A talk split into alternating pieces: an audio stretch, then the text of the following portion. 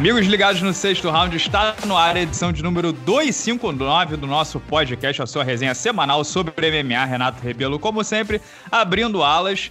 E hoje vamos falar sobre um tema delicado, como o MMA é cruel, né? A gente vê caso após caso e que de repente não depende apenas de trabalho duro, esforço e inteligência, né? Precisa de um asterisco aí é, a gente viu um caso muito triste no último fim de semana e a gente vai debater tudo isso aqui com eles, né? O time caseiro, começando pelo CEO do sexto round, Lucas Carrano, que tá mandando e desmandando por aqui. Como vai, patrão? Fala, Renato, tudo bem? Um abraço para você, para o André, para os amigos também que estão ouvindo o podcast. Você não está acompanhando meu Twitter, não, né? Porque ontem, como eu postei um vídeo que eu esqueci dois segundos de tela preta nele, né? Graças à animação. Pois é, a animação da abertura ali, uma vez ou outra, ela acaba dando um problema. E aí, isso, obviamente, me fez ser rebaixado. Eu já não sou mais CEO. É, acabei de perder meu Bonafide, né? Agora não tem mais esses benefícios aí que o cargo altíssimo me concedia. Vou ter que trabalhar um pouco mais, mas tudo bem, a gente já tá aqui planejando, é, juntamente com o Pink Cérebro, a nova forma de dominar o mundo. E temos ele também, o grande galã de Niterói, André Azevedo, narrador do canal Combate, que certamente está fazendo alguma obra né, no, no Taj Mahal de Niterói. E aí, beleza, galera? Um abraço para todo mundo, Carrano, o Renato. Tá no finalzinho aqui, cara, mas eu tô trancado no quarto, tudo fechado. Estão terminando de instalar uma cortina de vidro aqui. Não é nada de nenhuma obra gigantesca, não, cara. Porque às vezes o barato sai caro, né? Paga um pouco mais barato aí, dá uma, dá uma chorada no preço, aí o serviço demora mesmo para ser feito, né? Mas enfim, tá nos finalmente aqui. Eu espero que o barulho da serra aqui não atrapalhe o podcast de hoje. E aproveito para deixar um, um abraço para todo mundo, uma boa semana. He called himself a man, but he like put his hands on women. So, Maravilha. O gancho dessa semana é a derrota brutal, né, por nocaute do Santiago Ponzinibbio, né, nocauteado pelo chinês Li Jigliang aos 4 minutos e 25 segundos ainda do primeiro round. Ponzinibbio que não lutava há mais de dois anos. A última luta dele foi contra o Neil Magny em novembro de 2018. E a gente fala aqui, né, como, como esse esporte você precisa ter dedicação integral, né, treinar, ser obsessivo pelo trabalho, fazer o lance da mídia, produzir conteúdo, mas não é só isso, né? Você tem que contar com uma porção de sorte, desde a genética até não se lesionar, até o matchmaker acertar um bom casamento para você, tudo isso entra em jogo. E a gente vê o caso do Santiago, que era o número 7 do mundo, vinha numa batida é, é, maravilhosa, nocauteou o Gunnar Nelson, dominou o Mike Perry quando o Mike Perry era considerado uma grande promessa da categoria. Nocauteou o Neil Magny, que hoje em dia também está tirando onda. E aí teve uma série de lesões complicadíssimas que podiam ter encerrado a sua carreira, né? Ele esteve diante de vários médicos que olharam para ele e disseram: você não vai lutar mais. E aí tem todo o lance, né, de, de, de, se recuperar de todas essas lesões, ficar tanto tempo parado e volta e enferrujado, perde um pouco o ritmo tem o lance psicológico de que você perde a confiança, de que você não consegue mais usar é, a perna que teve aquela lesão, o braço que teve aquela lesão, a sua cabeça joga um pouco contra você. E ele pegou um cara muito duro, que é o Li Jigliang, né, que eu apelidei ele em 2015, depois que ele nocauteou o Diego Lima de o chinês viável, né? O UFC há muito tempo queria ter um chinês que pudesse chegar vencer e competir. É, fez até um reality show The Ultimate Fighter na China, em que o nível de técnico ali foi muito baixo, né? O vice-campeão foi um professor de yoga, que estava bem claro que não ia sobreviver nessa selva, e está se especializando em frear hype, né? Você viu o que ele fez com o Eliseu Capoeira. Estava numa batida excelente e aí parou no Li Jigliang. Mas voltando para o Ponzinibio, ele pode ter perdido aí os seus dois melhores anos da carreira, né? ele vai fazer 35 anos agora em 2021.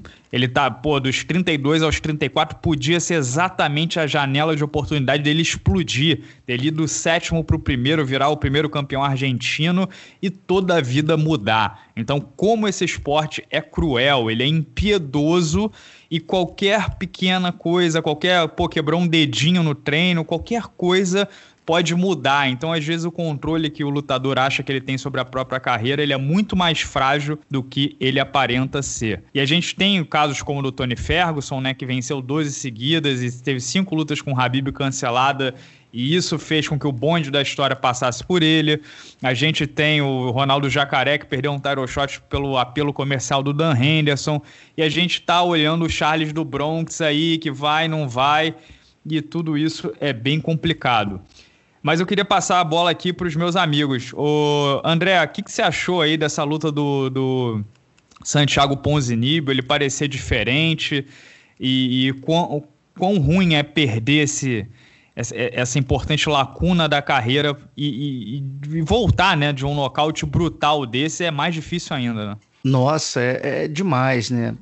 A natureza do, do esporte é, é diferenciada, né? A forma como o MMA é comercializado, como ele é construído, né? Enfim, não é não é aquele tipo de esporte tradicional que você tem ali um você tem um conjunto de regras, obviamente, mas você não tem um regulamento específico que ah, você vai lutar com esse, vai lutar com esse, vai lutar com esse, depois você vai lutar pelo cinturão, pelo título, não tem campeões em temporadas, né?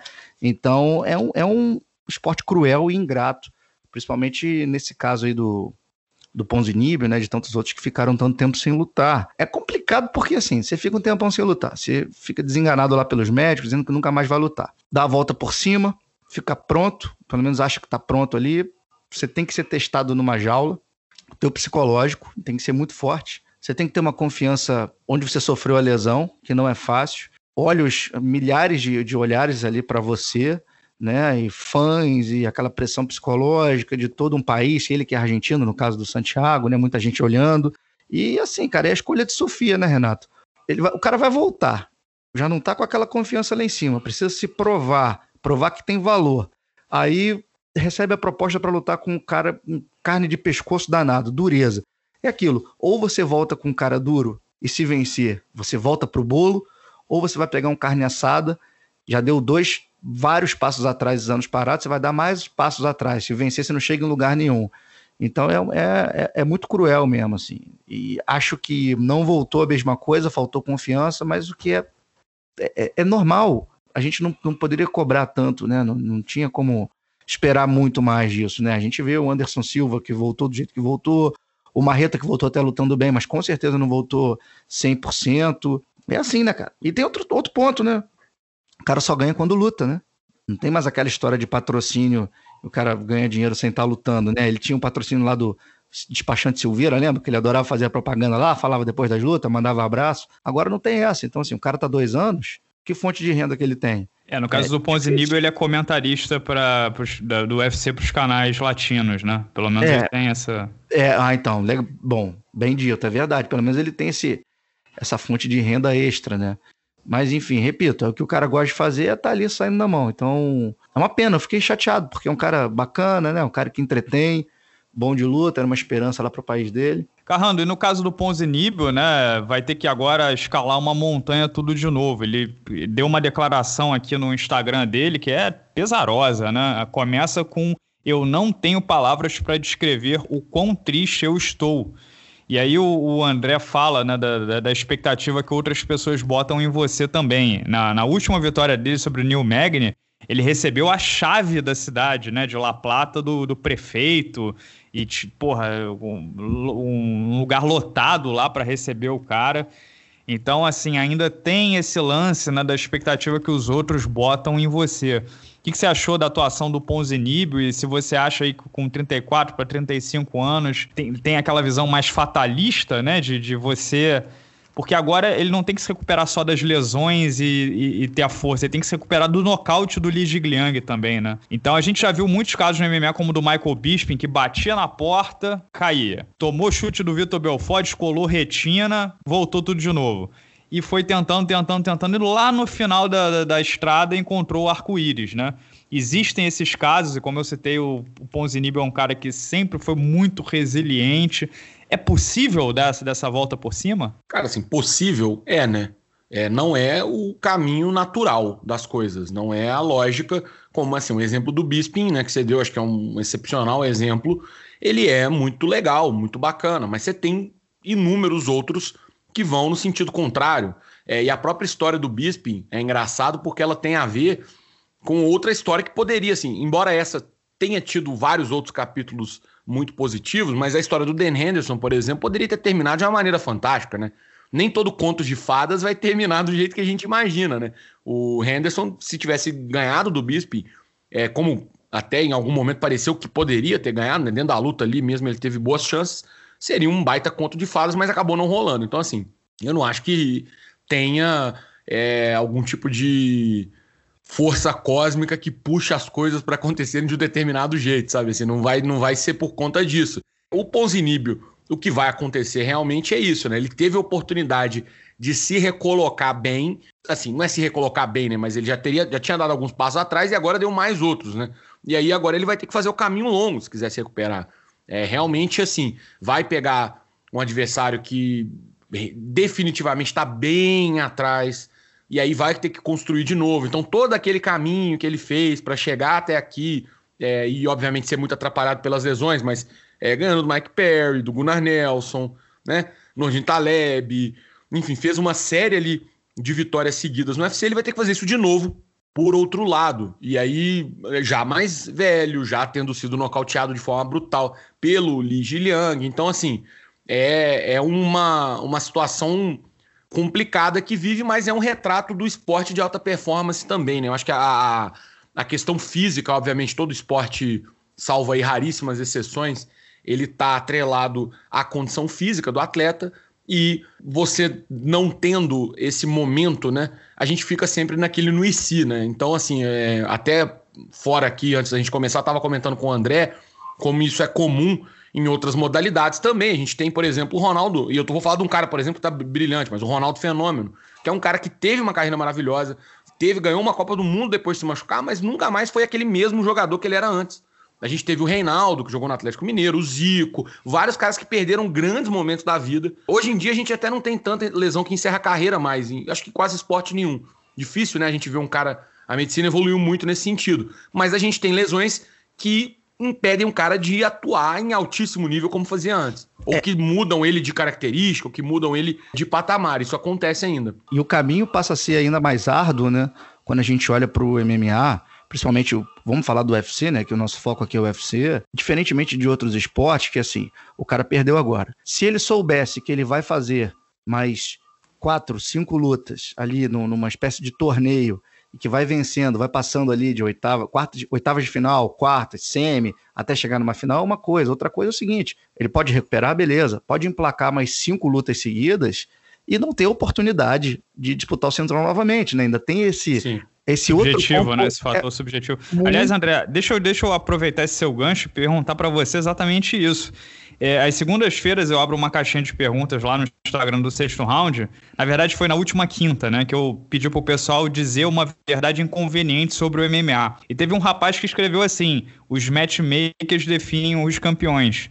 Não porque, né, de forma tem alguma coisa ali nebulosa e uma coisa acordada, mas que estilos fazem lutas, né? E, uhum. e é uma coisa tão parelha ali no topo da montanha que de repente um encaixa com o outro, mas não encaixa com um, e, de, e se você tiver os encaixes certos, você chega, se não tiver. É muito raro você ter um campeão unânime, que uhum. pode ganhar de qualquer desafiante. O mais comum é, porra, tu bate com um, mas não bate com o outro, né? Uhum. Então, assim, tendo em vista que os matchmakers eles, eles fazem da sua própria cabeça, o quanto é sorte? O quanto esse fator aí de que as estrelas se alinharam para você também. É óbvio que tem que ter vitória, tem que ter trabalho duro, tem que ter obsessão, tem que ter foco, tem que é, ser comercial, tem tudo isso. Mas você acha que também tem o lance da sorte? Olha, eu, eu costumo dizer, né? Eu aprendi na minha vida que sorte é oportunidade aliada à competência. Né? É, um, é um ditado assim que se você parar para pensar em cima disso, acho que cabe nesse sentido que a gente está falando. Como eu disse na minha primeira fala, eu abri dizendo que a natureza do esporte é diferente, a natureza do MMA, essa modalidade esportiva de combate, é diferente de qualquer outra. É, inclusive, tem uma, tem uma discussão de, do MMA como esporte que não é nova, né? O Belfort levantou essa bandeira lá em 2015, 2016, que falando que o MMA tinha que ser olímpico e tal, né? Falta léguas de distância, né? Uma utopia isso. Acho que é, é papo até para um outro programa, né? Porque isso se desenrola é, bastante em diversos outros microassuntos. Mas, enfim, a natureza do esporte é diferente, Renato. Porque se você for olhar para o MMA, é, no caso específico do, do UFC, é, ele é um mix de show com esporte. é, ele tem um conjunto de regras muito claras, mas ele não tem um regulamento claro. É diferente se você pegar um torneio de jiu-jitsu, ou um torneio de taekwondo, de karatê, de outras modalidades olímpicas, perdão, de outras modalidades esportivas de combate, você sabe que você vai lutar com o cara ali, se você vencer, você vai prosseguindo até chegar numa final e, e disputar o, o, campeonato, ser o campeão daquela temporada, ou daquela categoria, ou daquele ano, não importa. No MMA é diferente, cara. Você tem esse mix de esporte com show. Então, você tá sujeito, né? Você tá à mercê, e eu acho que o colega foi feliz quando falou lá no, no o colega assinante, né, o membro, quando falou lá na, na caixinha de perguntas de os matchmakers fazem os campeões, ele não está de toda forma errado, ele está de certo lado, de uma certa forma, ele ele está correto, porque o, o importante para a empresa é o quê? Ganhar dinheiro. É fazer lutas que vão vender, até porque o evento não vende de, de resultado, vende de expectativa, é uma venda de expectativa. Então, você tem que trabalhar com essas particularidades do, do esporte, que são é, é, comerciais, principalmente, né? É, Carrano, e assim, eu assim, eu acho meio pesaroso o caso do Tony Ferguson, né? 12 vitórias seguidas, tentaram botar ele com o Habib, não funcionou duas vezes por causa dele, não funcionou três vezes por causa do Habib. E passou, cara. Acabou. Ele não vai ter. Nunca diga nunca, né? Mas, cara, não tá com cara de. Do jeito que ele foi dominado pelo Justin Gates, pelo Charles do Bronx, não tá com nenhuma cara que o Tony Ferguson vai ter um title shot. Ele sequer disputou um cinturão linear, né? E aí? Tony Ferguson pode ser que a gente diga que nunca foi campeão do UFC. O Ronaldo Jacaré, gente. Vocês acham que o Jacaré com o Bisping, naquela época, o Jacaré no, no auge dele, você acha que não seria uma luta que ele seria minimamente favorito? Como é que, como é que essas. Isso é grana no bolso, né? Isso é legado, isso é história. E dizer eu fui campeão do UFC, isso é muita coisa, é muito importante para quem dedicou a vida toda a isso, né? Você que acompanha bastante os esportes americanos, né? Tem a história do Allen Iverson, né? Que foi um dos melhores jogadores da história da NBA, mais técnicos e nunca foi campeão, né? Porque ele era de um time menor. Um time pequeno, Ele era do né? 76ers, né? Não... 76ers, Depois ele girou né? bastante, mas ele foi do 76ers.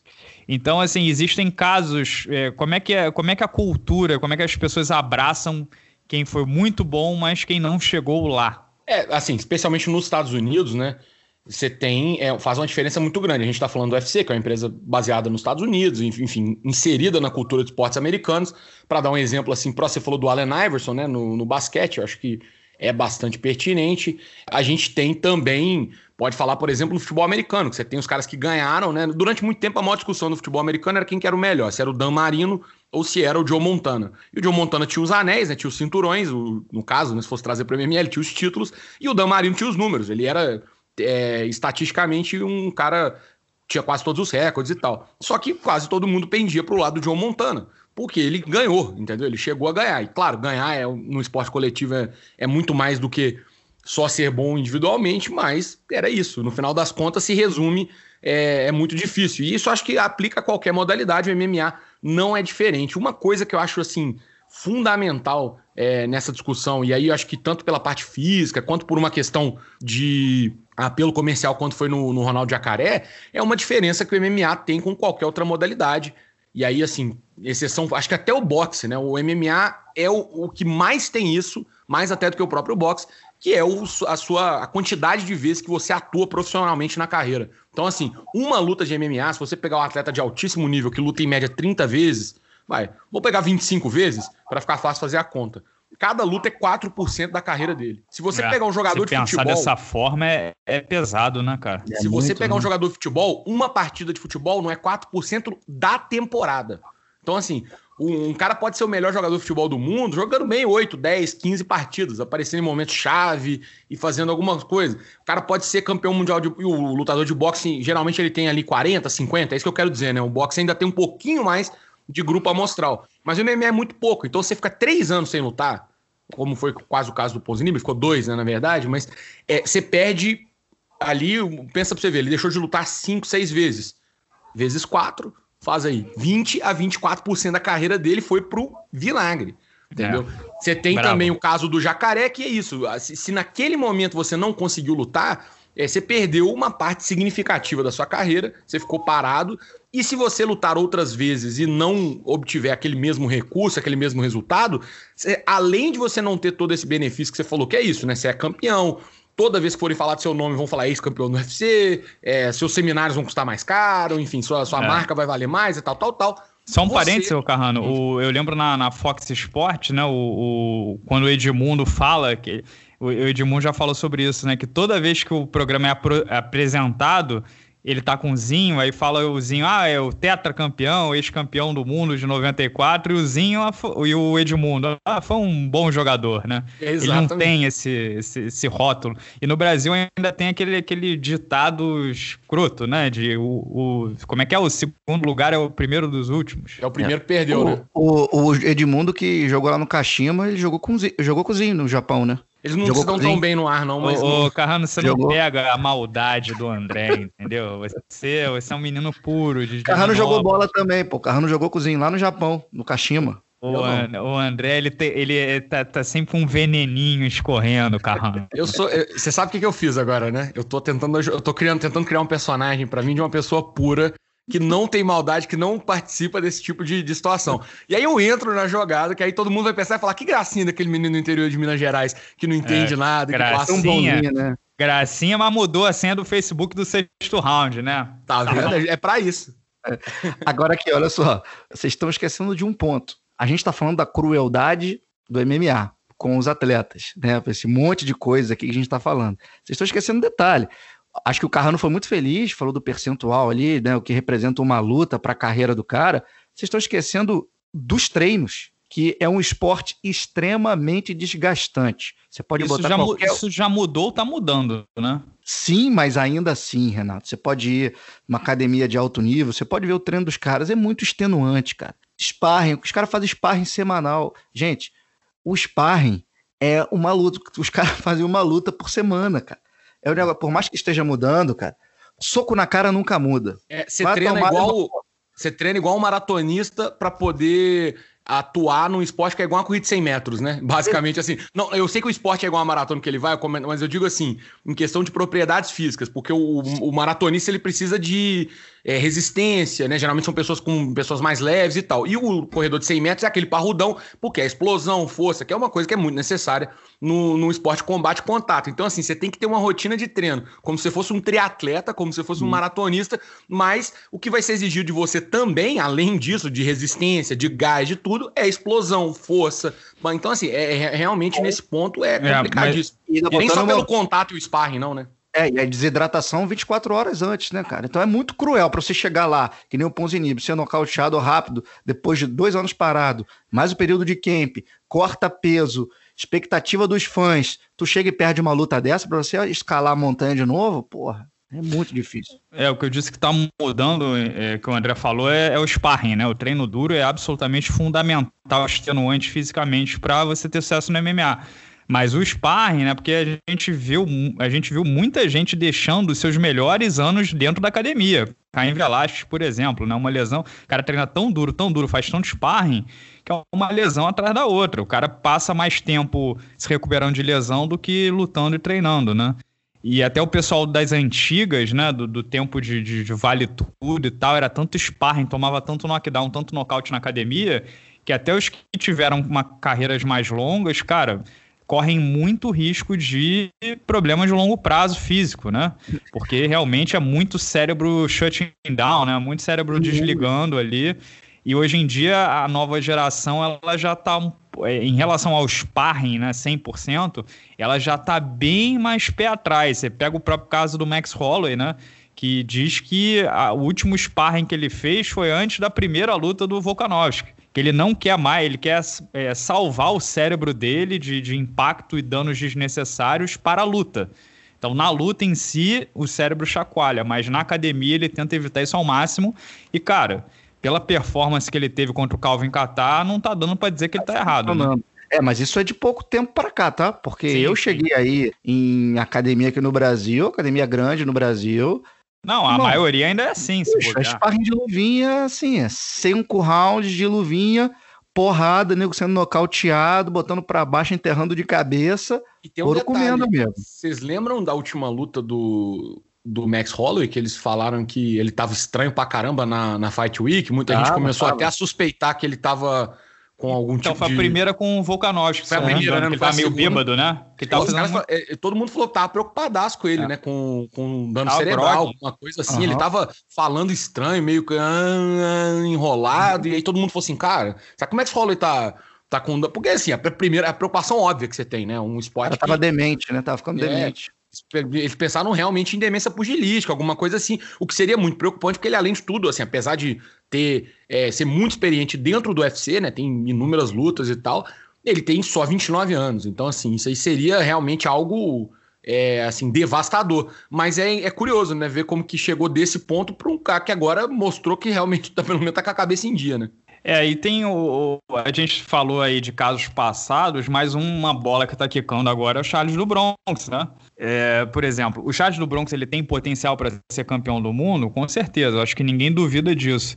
É, o Charles do Bronx ele será um campeão, como eu disse, unânime do nível do Jorge St-Pierre, do John Jones, que vai ganhar de qualquer um que vai enfrentar, de ter um reinado de 5, 10 anos, alguma coisa disso. Não estou dizendo que é impossível, mas aí já é uma já é uma coisa muito mais complicada. E não é por causa do Charles do Bronx em si, é qualquer um, né? Nas, se a gente pegar a história, você não enche uma mão com caras assim, né? Na história do MMA todo. Então, assim, é, o Charles do Bronx, como qualquer outro, ele vai depender de casamento. Então, de repente, o Michael Chandler é um casamento pior, o Justin Gates é um casamento pior, o Nate Diaz é um casamento melhor, é, o Habib, de repente, é um casamento melhor pro, que o Charles tem do que o próprio, do que um wrestler desse. Então, assim, se, se o cara, depois de vencer oito consecutivas, de dominar o Tony Ferguson, ele não tem a chance dele, finalmente, e botam com mais um outro casamento complicado, pode ser que uma hora você tenha um, uma nota de corte, você tem um, um teto, né? Então, é por isso que os fãs eles se sentem muito angustiados quando o cara vence mais uma e não recebe oportunidade, porque aquilo ali pode ser o grande momento da vida dele e pode nunca mais voltar.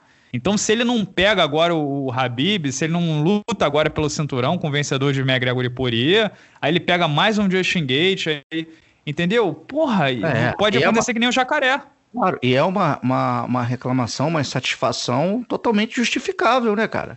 É, é, bizarro, né, cara? O cara tem uma porrada de. Não, não porque é o Charles, qualquer um. Tem um monte de vitória, merecer, chegar lá, o cara falar que. O problema todo, sabe o que, que é? É, é? é, é a organização, o que eu acho que tira as pessoas do sério, é a organização, na figura do Dana White, chegar e falar que o cara vai, duas semanas depois, falar que não vai. Isso que eu acho que irrita muito as pessoas e, e acaba que tira um pouco da, da credibilidade dele do evento. Em vez do cara ficar quieto, esperar o desenrolar, por exemplo, do sábado que vem, que vai acontecendo nas lutas, para daí sim se manifestar, ele prometeu um troço depois voltar atrás, é que eu acho que, que tira um pouco as pessoas do sério e, e inclusive, ele te perde um pouco da credibilidade junto aos próprios lutadores, entendeu?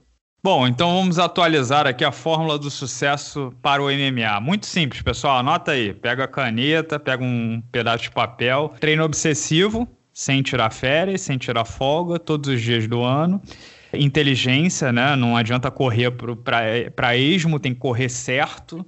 Então, ter treinadores inteligentes, pensar, analisar categoria, estudar seus adversários ser carismático, né? Tem que criar conteúdo, tem que atrair, que tirar a emoção do público, estar perto, ser é, de alguma forma querido, né, pelo público. Você também tem que ter excelente genética, né, para não se lesionar, para não ter problemas físicos e tal. Também um bom biotipo, né, e não, não se machucar e também não, não ter doenças, etc e tal. Adiciona aí ter boa relação com os matchmakers, né. Lutar pra cacete. É, estar sempre à disposição do Dana White, do patrão, e vencer todas as lutas, não levar knockdown, não ser nocauteado. Sendo né? das melhores do mundo no que você faz, né? Lutando, né? Exatamente, não levar, levar chave de joelho para não romper ligamento, nem chave de tornozelo. E é isso, simples, né, André? Não, tem uma vida regrada fora do octógono também, né? Ah, sim, não comer açúcar, não exagerar no carboidrato, não álcool, nem pensar.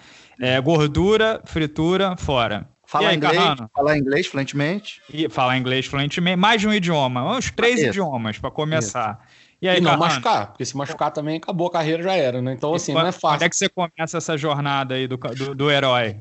Vou voltar no tempo, né, primeiro. Vou, vou... E tem que ser jovem também, tem isso, né? É. Com, esse, não. com trintão também, igual não dá, não. Não tem é, como. Ainda vai chegar num tempo que só os campeões mundiais serão todos filhos de ex-lutadores, é. para começar com dois anos, né? E torcer para não ter alguém muito mais carismático que você, que vendo muito mais também. É só para dizer que realmente esse esporte é bem complicado. E se você quiser fazer carreira nele, pense bem. É legal de assistir, é legal de acompanhar, mas é difícil. Você começou bem rápido. Essa era a, tua, eh, a estratégia, começar a luta bem rápido? A minha estratégia é sair na porrada, meu irmão.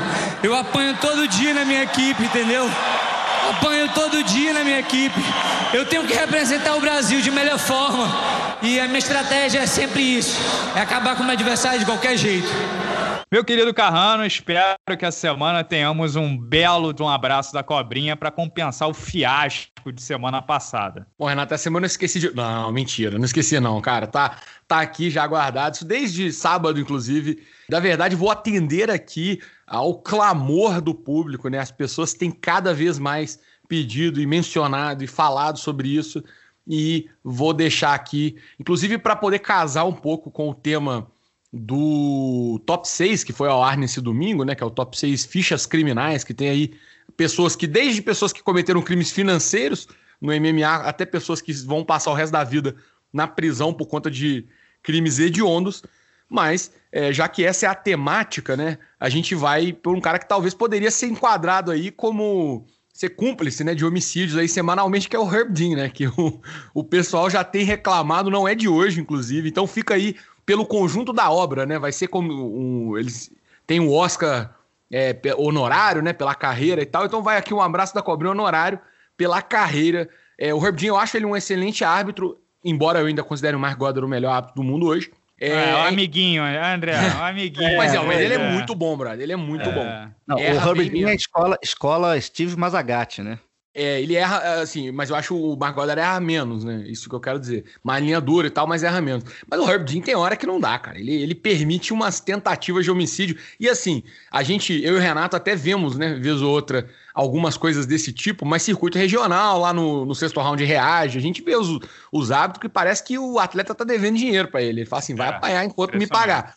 Mas isso no UFC tem um outro peso, né? E tem um outro prejuízo, eu acho, até pro esporte. Não pega bem quando você tem um cara que tá ali pedindo para parar a luta, pelo amor de Deus, implorando de todas as formas e continua apanhando. Então, é, fica aí esse abraço da cobrinha pro Herb Dean. Nesse final de semana teve também a sua, a sua contribuição, mas também pelo conjunto da obra, porque eu já, já não aguento mais ver no Twitter também o pessoal falando, pô, Herb Dean, Herb Dean, não é possível, não é possível. Mas um abraço não da cobrinha para você, Renato, também para o André e para o pessoal que está ouvindo essa edição do podcast. Até semana que vem. Meu, querido André, um grande. A, o meu papai André, né? Um grande abraço a você, meu querido. Quero saber o, o que o povo está clamando é por novas imitações, né? Rapaz, por enquanto não tem, não tenho nada preparado, não. Vou pensar aqui numa uma nova imitação, por enquanto só aquelas de sempre, né? Então vou pensar aqui assim com carinho. Um abraço para todo mundo. Sempre um grande prazer estar aqui conversando com os amigos e boa, semanas a, boa semana a todos, né? Lembrando que quarta-feira agora tem UFC, né? Só te perguntar se é você que vai fazer esse evento no, no combate. Vou, eu vou narrar o card principal. Aí, ó, você assiste, é isso que eu ia falar, assiste o evento no combate com o André, depois corre pro sexto round para poder ver que quem vai fazer a resenha pós-luta sou eu. Aí, isso, ó, boa, boa, vamos ter o Renato tá de folga. E Renato de folga. Renato vai estar tá comendo pipoca e assistindo o, o UFC, porque mesmo de folga ele, ele assiste as outras que eu sei. Né? É Como é que o Daniel Sarafian apresentaria esse card maravilhoso de quarta-feira?